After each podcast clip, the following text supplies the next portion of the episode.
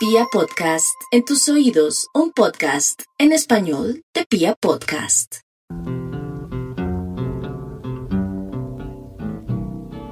I don't want to set the world on fire. I just want to start a flame in your heart. In my heart, I have but one desire. And that one is you. No other will do.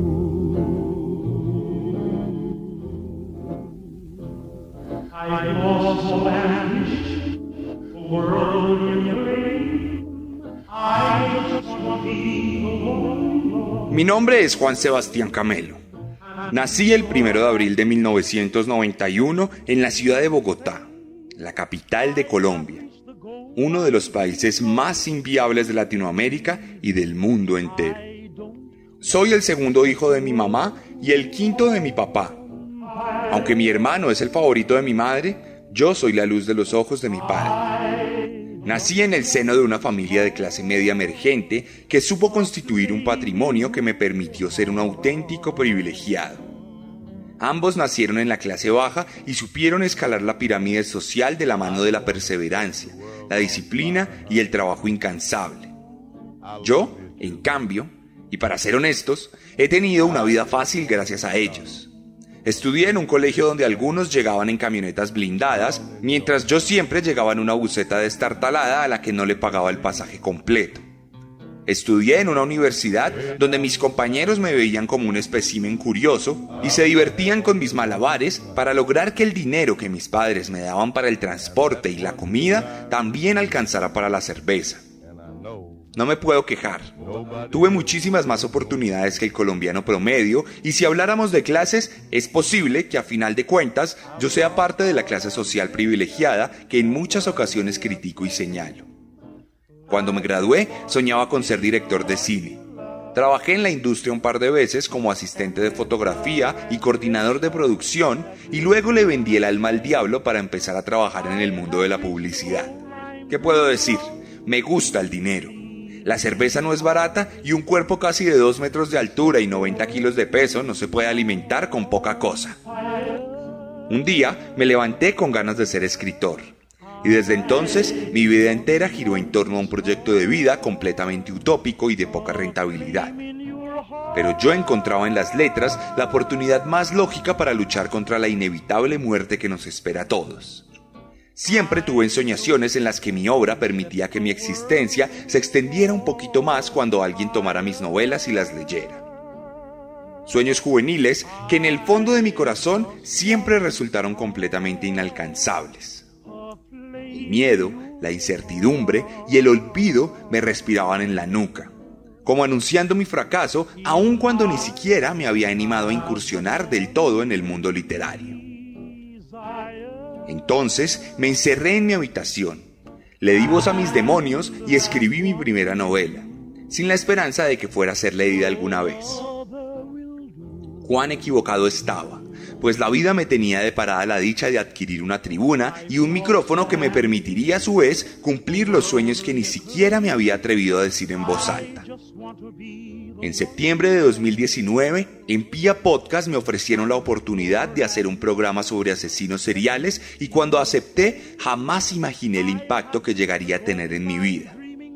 En menos de tres meses logramos un millón de reproducciones y organizamos un evento que contó con la participación de más de 500 personas que asistieron al lanzamiento de mi primera novela. El sueño estaba volviéndose realidad y sin embargo dejé de verlo como una meta final. Lo que tanto anhelaba no fue más que una noche anecdótica que palidecía frente a los nuevos sueños y anhelos.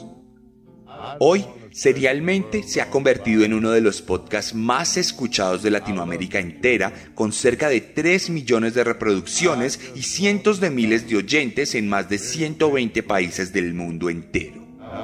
Esto, sin lugar a dudas, no hubiera sido posible sin la disposición de aquellos quienes semana a semana escuchan cada capítulo y lo recomiendan a sus conocidos. Nada de esto sería posible sin la comunidad serial y sin ese cariño constante que resulté recibiendo y ese apoyo que me ha permitido avanzar en el camino incierto de la vida. Con el de hoy, este podcast ha relatado la vida de 50 asesinos que han servido como pretexto para filosofar y escudriñar en los rincones más oscuros de nuestra mente y nuestro corazón. Sin embargo, como dice Héctor Lavoe, todo tiene su final. Y este camino precisa de un alto que nos permita refrescar la cara del programa y reconstruir narrativas que sepan avanzar mucho más allá de lo que hemos creado hasta ahora. Debemos irnos por un tiempo. Debemos despejar la cabeza. Debemos crear con otras perspectivas y debemos dar espacio a nuevos proyectos que alimenten esa curiosidad mórbida que nos ha traído hasta aquí. Bienvenidos a la quincuagésima entrega de Serialmente, un podcast con contenido muy gráfico.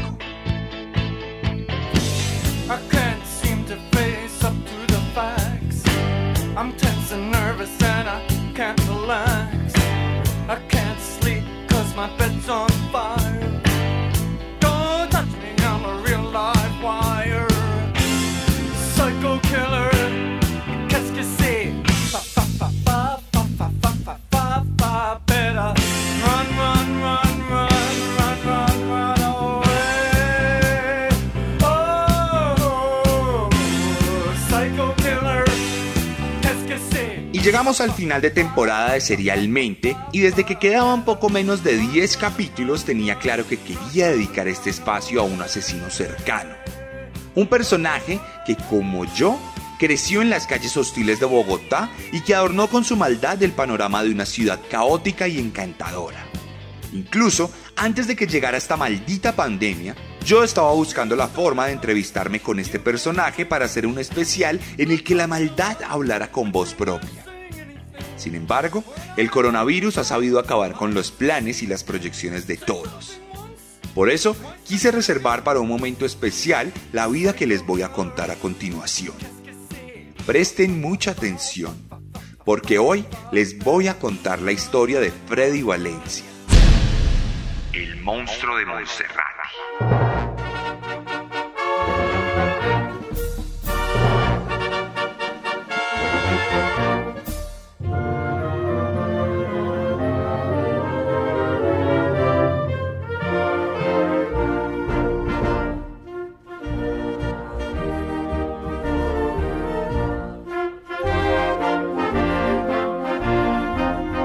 Y esta historia, como ninguna otra antes, nos lleva a mi ciudad, a esta jungla de cemento en la que me formé como persona y como profesional. Esa amante tóxica con la que he mantenido una relación tremendamente inestable y que me ha sabido generar una dependencia enfermiza que ha sobrepasado los límites del amor. Si la comparamos con la mayoría de capitales de Europa, Bogotá es una ciudad auténticamente horrible. Está construida sobre una zona montañosa llena de humedales y pantanos que ha convertido sus calles agrietadas en escabrosos senderos por donde transita la peor calaña de la sociedad colombiana. Mi ciudad te ofrece como ninguna otra el encanto de lo incierto. Aquí caminas con un vacío constante en el pecho y con la piel erizada, producto de la alerta que tus instintos provocan por cuenta del riesgo constante de ser atracado o apuñalado. Sientes miedo cuando escuchas las revoluciones pausadas de una motocicleta verde cuyo sonido evoca los peores abusos policiales y nunca está de más mirar para los dos lados al cruzar la calle porque no se sabe qué psicópata conduce un bus, un taxi o un carro particular con una sed de sangre propia de los que no conocen el amor. Bogotá, la ciudad de todos y de nadie.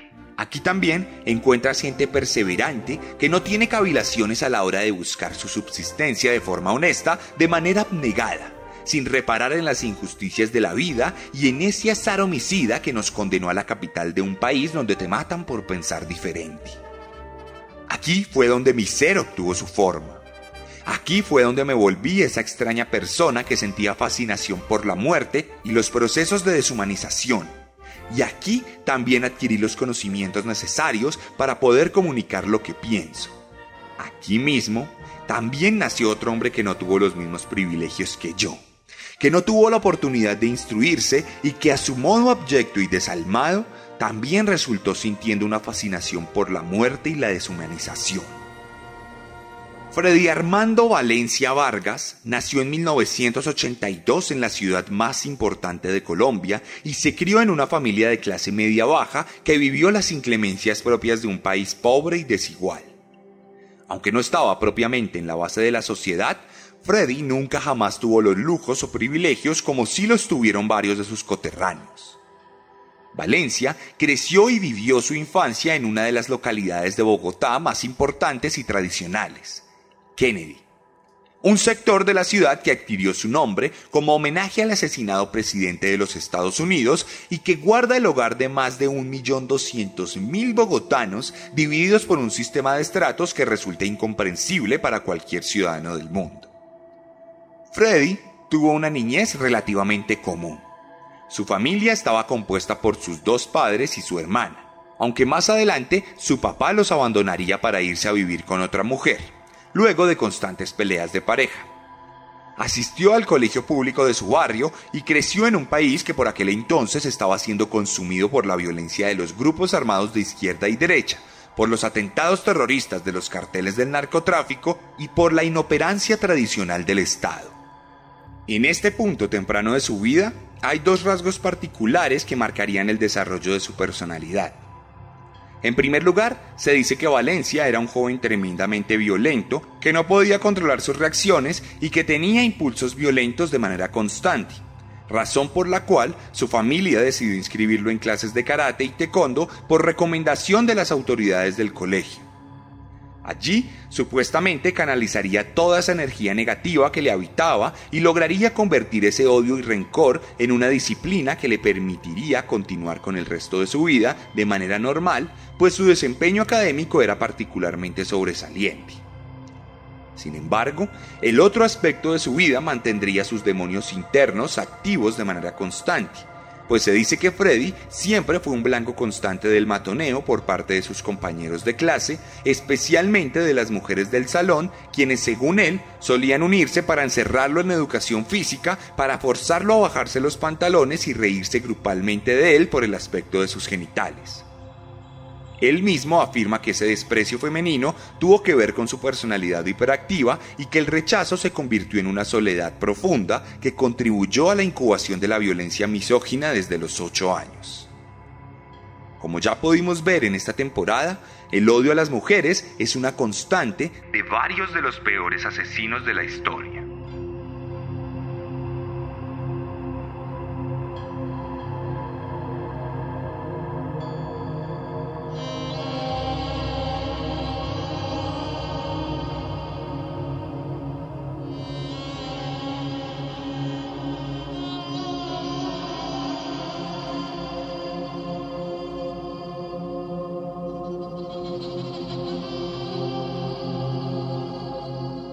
En medio del rencor, la soledad y el karate, la juventud del futuro monstruo de Monserrate continuaría su curso tenebroso hasta terminar sus estudios de bachillerato. Sin embargo, lo que podía verse como un logro para la vida de cualquier persona, pronto estuvo empañado por un terrible acontecimiento que terminaría de condimentar ese caos que se fraguaba en su alma. En el año 2000, cuando Freddy estaba por cumplir la mayoría de edad, su madre falleció por causas naturales y su vida se vería completamente transformada por el desarraigo familiar y la ruptura de los mismísimos vínculos de su nacimiento. Cuando esto pasó, Valencia decidió irse a otro sector de la localidad de Kennedy, donde vivía su padre con la nueva pareja.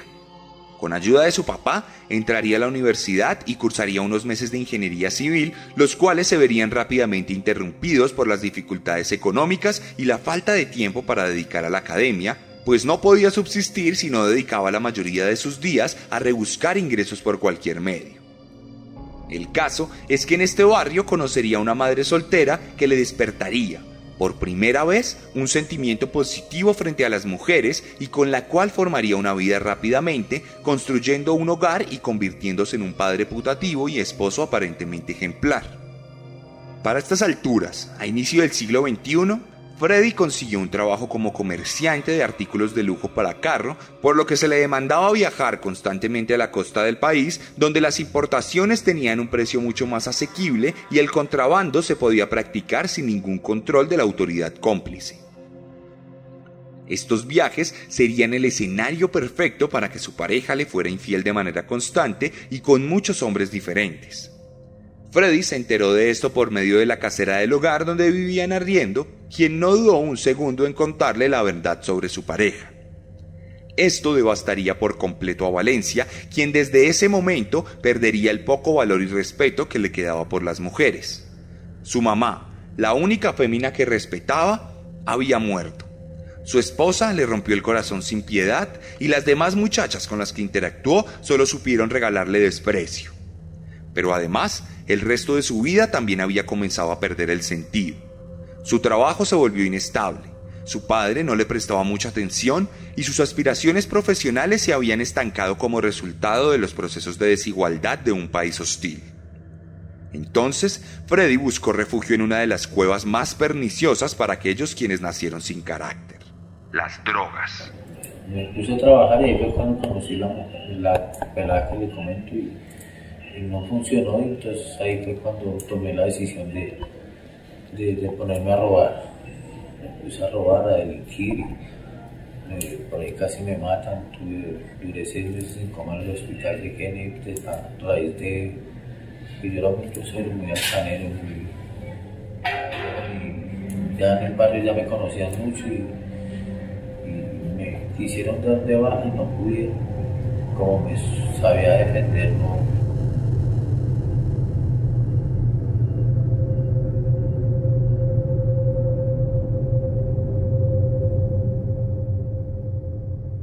Cuando se vive en un país como el mío, la desigualdad social y los altos niveles de pobreza suelen tener una repercusión directa en los efectos del consumo de drogas. No es lo mismo ser un universitario curioso que prueba la marihuana o un yuppie exitoso que esnifa cocaína para mantenerse espabilado, a ser un despojado de la vida, sin estudios, sin futuro laboral, sin un núcleo familiar y con un desagrado particular por la existencia debido al desamor y al abandono. Ni siquiera suele tratarse de las mismas drogas las que son probadas, pues cuando alguien toca fondo opta por las sustancias más bajas y reprochables. En las calles de Bogotá, una noche Freddy conoció el bazuco y desde entonces su vida nunca volvería a ser la misma. Cuando alguien prueba el famoso carro, como le llaman a esa droga barata hecha con los restos de la cocaína, se adentra en un mundo en el que pierde el control de sus propias decisiones y comienza a vivir su vida gobernado por las necesidades dictaminadas por la droga y la necesidad imperante de consumo. Aunque no es costosa, es demandante y por lo general suele sumergir al adicto en los peores círculos de la sociedad, donde es abundante entre los desechos de la basura, los desechos de la comunidad y las ruinas de lo poco que el hombre ha sabido construir en los últimos milenios. El bazuco suele venir acompañado de la miseria, la indigencia y en muchos casos la delincuencia. Y Freddy Valencia no fue ajeno a esta realidad y en este punto de su vida se convirtió en un ladronzuelo de poca monta y un atracador reconocido hasta en su propio barrio en Bogotá. De hecho, esta fama mala vida lo llevaría al borde de la muerte cuando habitantes de Kennedy lo encerraran en una calle y lo golpearan con tal fuerza que lo enviarían al hospital donde pasaría dos semanas en coma. Pero buena suerte para él y mala suerte para las mujeres bogotanas. Valencia sobreviviría y saldría nuevamente, solo que con el rencor mucho más cargado en su corazón.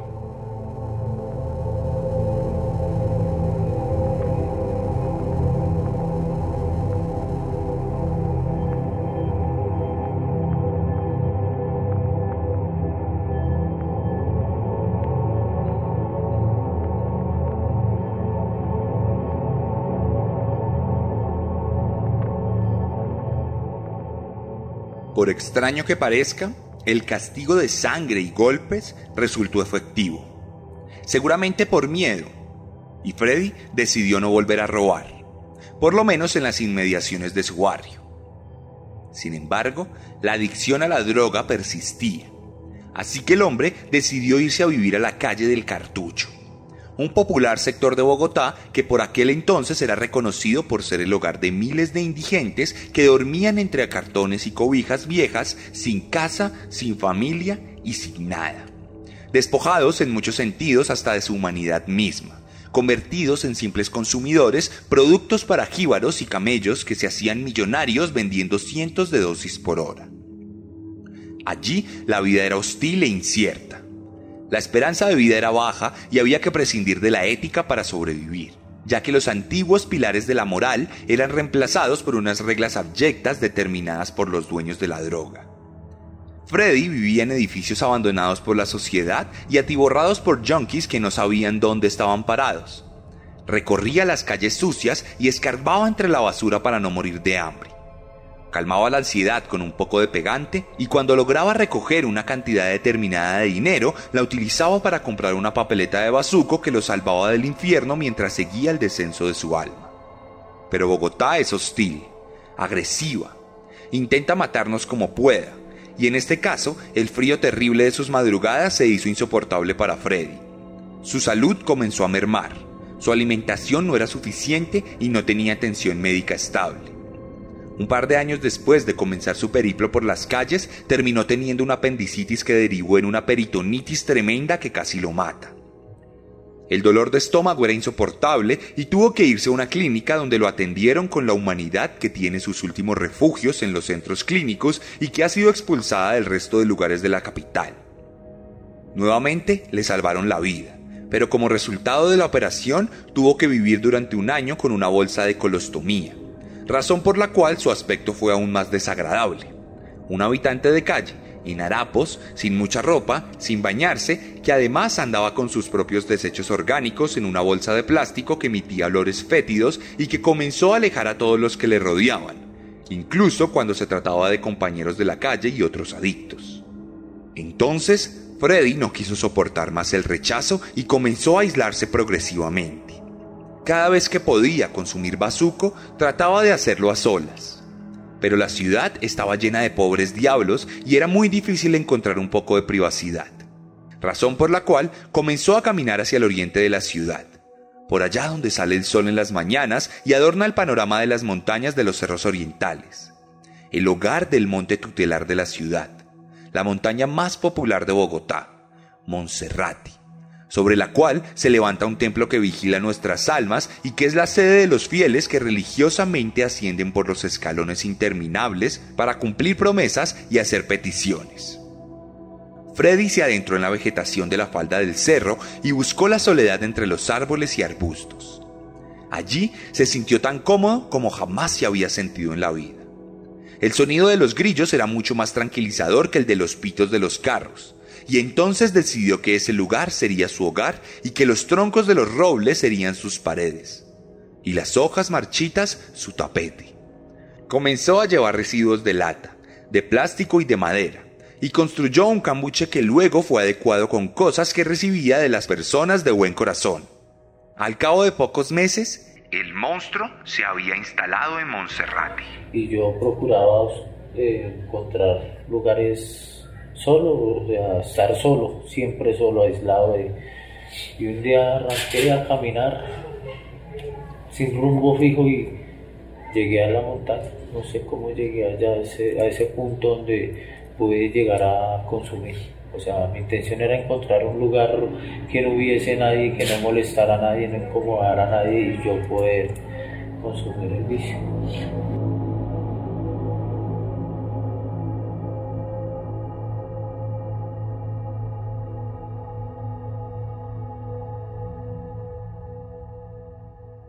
La vida de Freddy continuó su rumbo caótico y miserable. Varias veces la alcaldía de Bogotá destruyó su casa porque estaba prohibido construir en las inmediaciones de la montaña sin permiso, propiedad o estudios. En otro momento dejó una vela prendida y ésta desató un incendio que nuevamente casi le cuesta la vida. Pero nada parecía suficiente para acabar con él, como si el destino estuviera escrito para que su tarea macabra fuera llevada a cabo. Y sí que ocurriría, porque para estas épocas Freddy comenzaría a llevar mujeres visitantes a su casa. Cuando bajaba a la ciudad a reciclar, solía guardar comida de más, ropa femenina y algunos accesorios que fueran útiles para llamar la atención de sus objetivos. Valencia solía aproximarse a otras mujeres indigentes y les hablaba de todos los objetos de interés que guardaba en su hogar. Les prometía que si ellas estaban dispuestas a darle cinco minutos de placer, él les regalaría lo que quisieran de su closet especial y que incluso podrían compartir una dosis de bazuco para relajar el ambiente. Juntos subían y se adentraban en la montaña. Llegaban a la casa del hombre y allí él las instaba a bañarse para mantener las normas básicas de higiene. Luego les abría un closet de latas viejas en el que había prendas de ropa, zapatos, maquillaje y joyas baratas. Todo encontrado en la basura bogotana. Ellas podían elegir lo que quisieran y cuando ya estaban vestidas, él les pedía que cumplieran su parte del trato. Tan solo cinco minutos de sexo y podían irse. Un trueque tan básico como antiguo. Un trueque que en muchas ocasiones resultaba en una transacción exitosa. Freddy terminaba satisfecho encima de su colchón roído, y las mujeres se iban felices para seguir recorriendo la calle con algún collar nuevo o unos tenis cómodos. Sin embargo, en ocasiones, algunas mujeres se negaban a tener sexo con él, le insultaban y le rechazaban por su aspecto desagradable e incluso se dice que en ocasiones le atacaban con cuchillos para intentar robarle. Entonces, el monstruo de Monserrate salía de las fauces de Freddy y atacaba violentamente a las mujeres hasta someterlas con fuerza en el suelo. En este punto, Valencia asegura que varias de ellas accedían por fin al encuentro sexual, el cual terminaba rápidamente y se saldaba con la exitosa huida de las víctimas pero en 18 ocasiones las mujeres se negaban a tener sexo aun cuando eran sometidas. Por el contrario, comenzaban a gritar para pedir auxilio, y entonces Freddy veía en rojo y no podía resistirse a los impulsos maníacos de asfixiarlas hasta callar sus gritos por completo. Poco más de cinco minutos bastaban para que no volvieran a respirar jamás. Y Freddy entonces dejaba de sentir ese impulso de ira y trataba de animarlas porque según sus propias palabras, tener sexo con una muerta no sabía nada. Claramente, ninguna de las víctimas volvía a levantarse, y entonces iban a parar a una fosa común improvisada en el jardín rústico de su cambuche, que además hacía las veces de basurero. El monstruo de Monserrate había creado un auténtico cementerio en las puertas de su casa.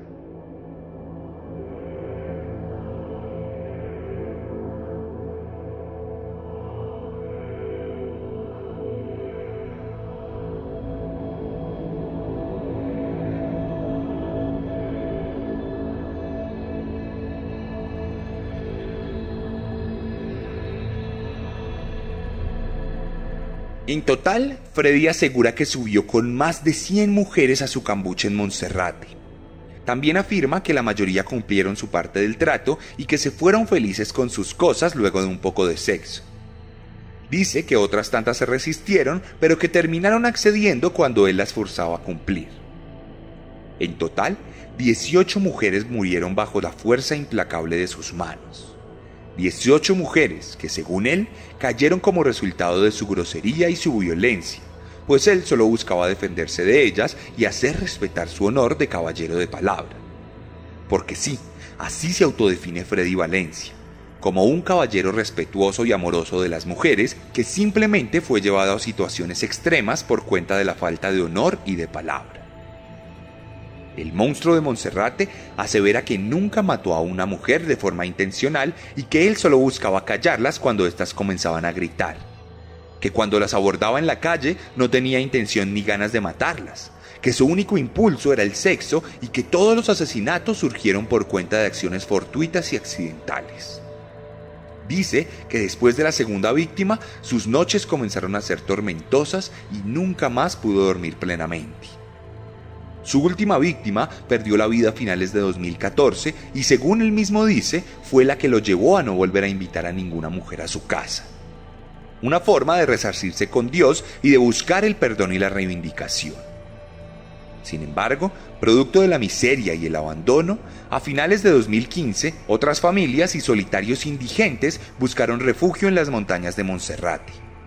Otros cambuches comenzaron a ser construidos cerca del lugar donde vivía Freddy, por lo que no pasó mucho tiempo para que el olor nauseabundo de sus cadáveres comenzara a invadir todos los nuevos hogares.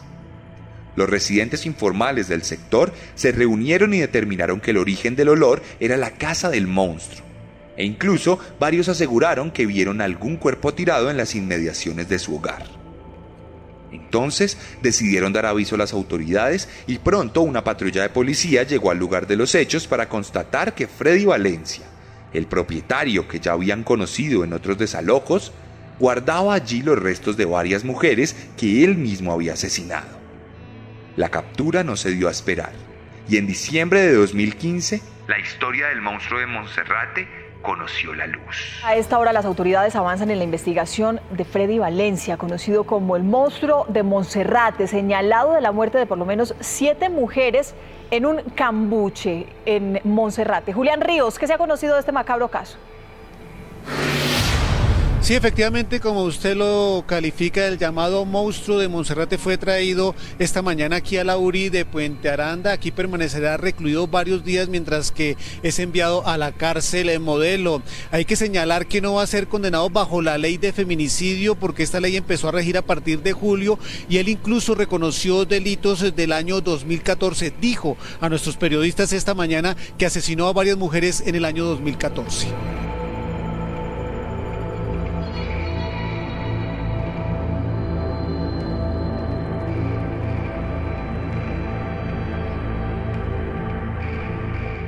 En este punto, la versión de la policía fue mucho más amplia y se llegaron a aseverar varias verdades que el propio asesino ha querido confrontar en cada uno de los juicios.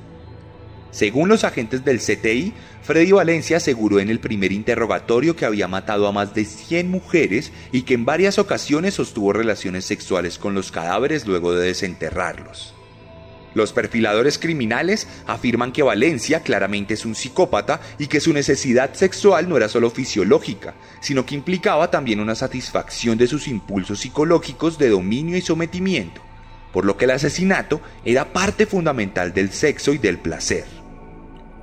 Las afirmaciones de los interrogatorios nunca fueron aceptadas por Freddy y hasta el día de hoy asegura que no practicó necrofilia y que solo mató a 18 mujeres. Su juicio tuvo tres facetas. En primer lugar, fue condenado a nueve años. Más adelante, a 18. Y su última condena en 2017 determinó que debía pasar 36 años tras las rejas. Freddy insiste en que él no es malo, que los asesinatos fueron parte de las circunstancias y promete que él saldrá adelante, que se reformará, que volverá a hablar con su padre taxista y con el resto de su familia que va a estudiar una carrera profesional y que tendrá una vida normal con el favor de Dios. Algunos de sus asesinatos aún no han sido resueltos plenamente por falta de material probatorio. Su condena, la cual le fue reducida por aceptación de cargos, se centra en ocho de sus víctimas totales y actualmente fue remitido a la cárcel de máxima seguridad de Valledupar, donde está aislado en solitario, como alguna vez deseó estarlo en los cerros de Monserrate.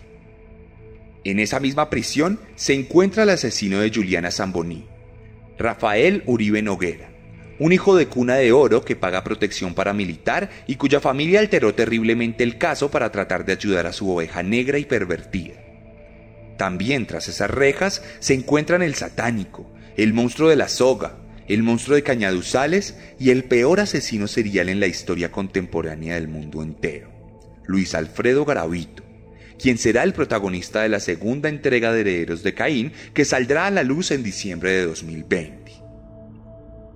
Por lo pronto, Freddy Valencia pide encarecidamente que dejen de usar el apodo con el que se le conoce en todo el país, pues él asegura que no es ningún monstruo.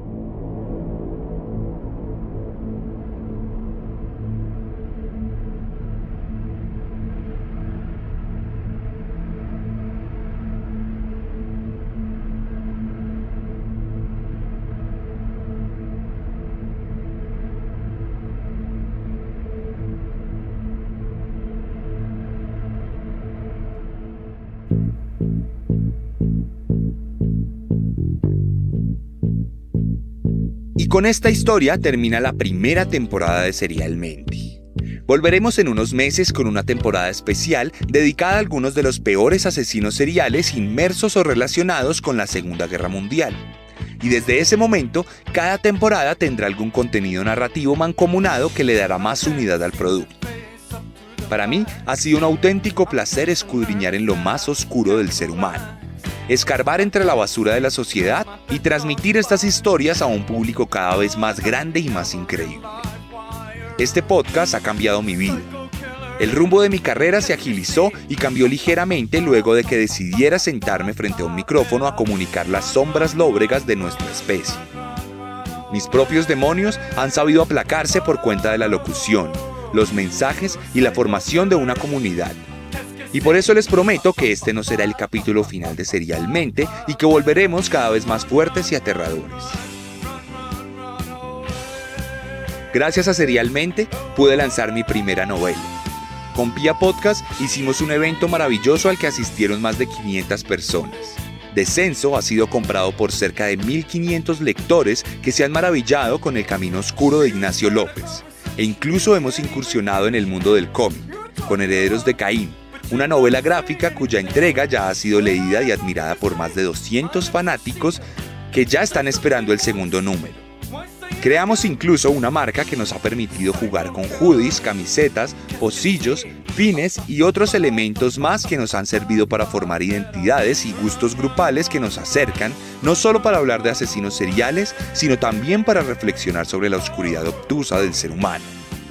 Si alguno de ustedes desea leer Descenso, ver Herederos de Caín o portar alguna de estas prendas, no duden en escribirme a mi Instagram, arroba el arracadas, arroba el guion bajo guion bajo arracadas. Como ya les dije, pasarán unos meses antes de que serialmente vuelva. Será en el 2021. Espero que cuando esta pandemia ya nos haya dejado en paz.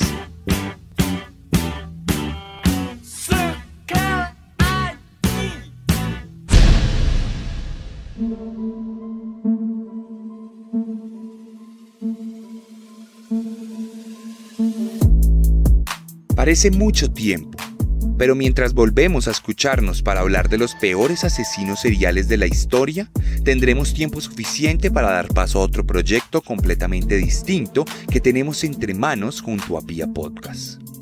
Una propuesta narrativa que los transportará a las peores masacres de la historia. Un día de furia un programa que será mucho más que un podcast y que será lanzado en todas las plataformas y en YouTube el miércoles 18 de noviembre de 2020 al empezar la mañana. ¿Pero en qué consistirá un día de furia? Bueno, creo que antes de explicarles es mejor darles un adelanto que los transporte. Jefferson County 911. Soy profesora de la secundaria Columbia. Hay un estudiante con un arma aquí. Disparó por una ventana. Creo que... Creo que... Yo... ¿Escuela secundaria Columbia? Ok. ¿Alguien está herido, señora? Sí. Ya estoy herida. Ok. Sí. Y la escuela está en pánico. Yo estoy en la biblioteca. Hay alumnos conmigo debajo de las mesas.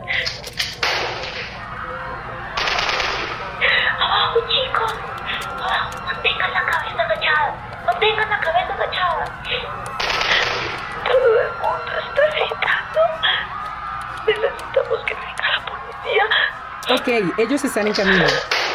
¿Podrían darse prisa, por favor? ¿Quién es el estudiante, señora? No lo sé.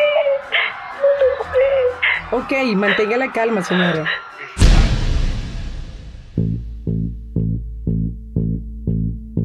Mientras llega noviembre, en octubre lanzaremos Carne, mi segundo libro, un compendio de relatos caníbales. Esta fue la quincuagésima entrega de Serialmente en Pia Podcast. Gracias por cada reproducción, cada descarga, cada like y cada mensaje. Nos vemos en la próxima temporada con nuevos asesinos. Porque recuerden que siempre podemos ser peores.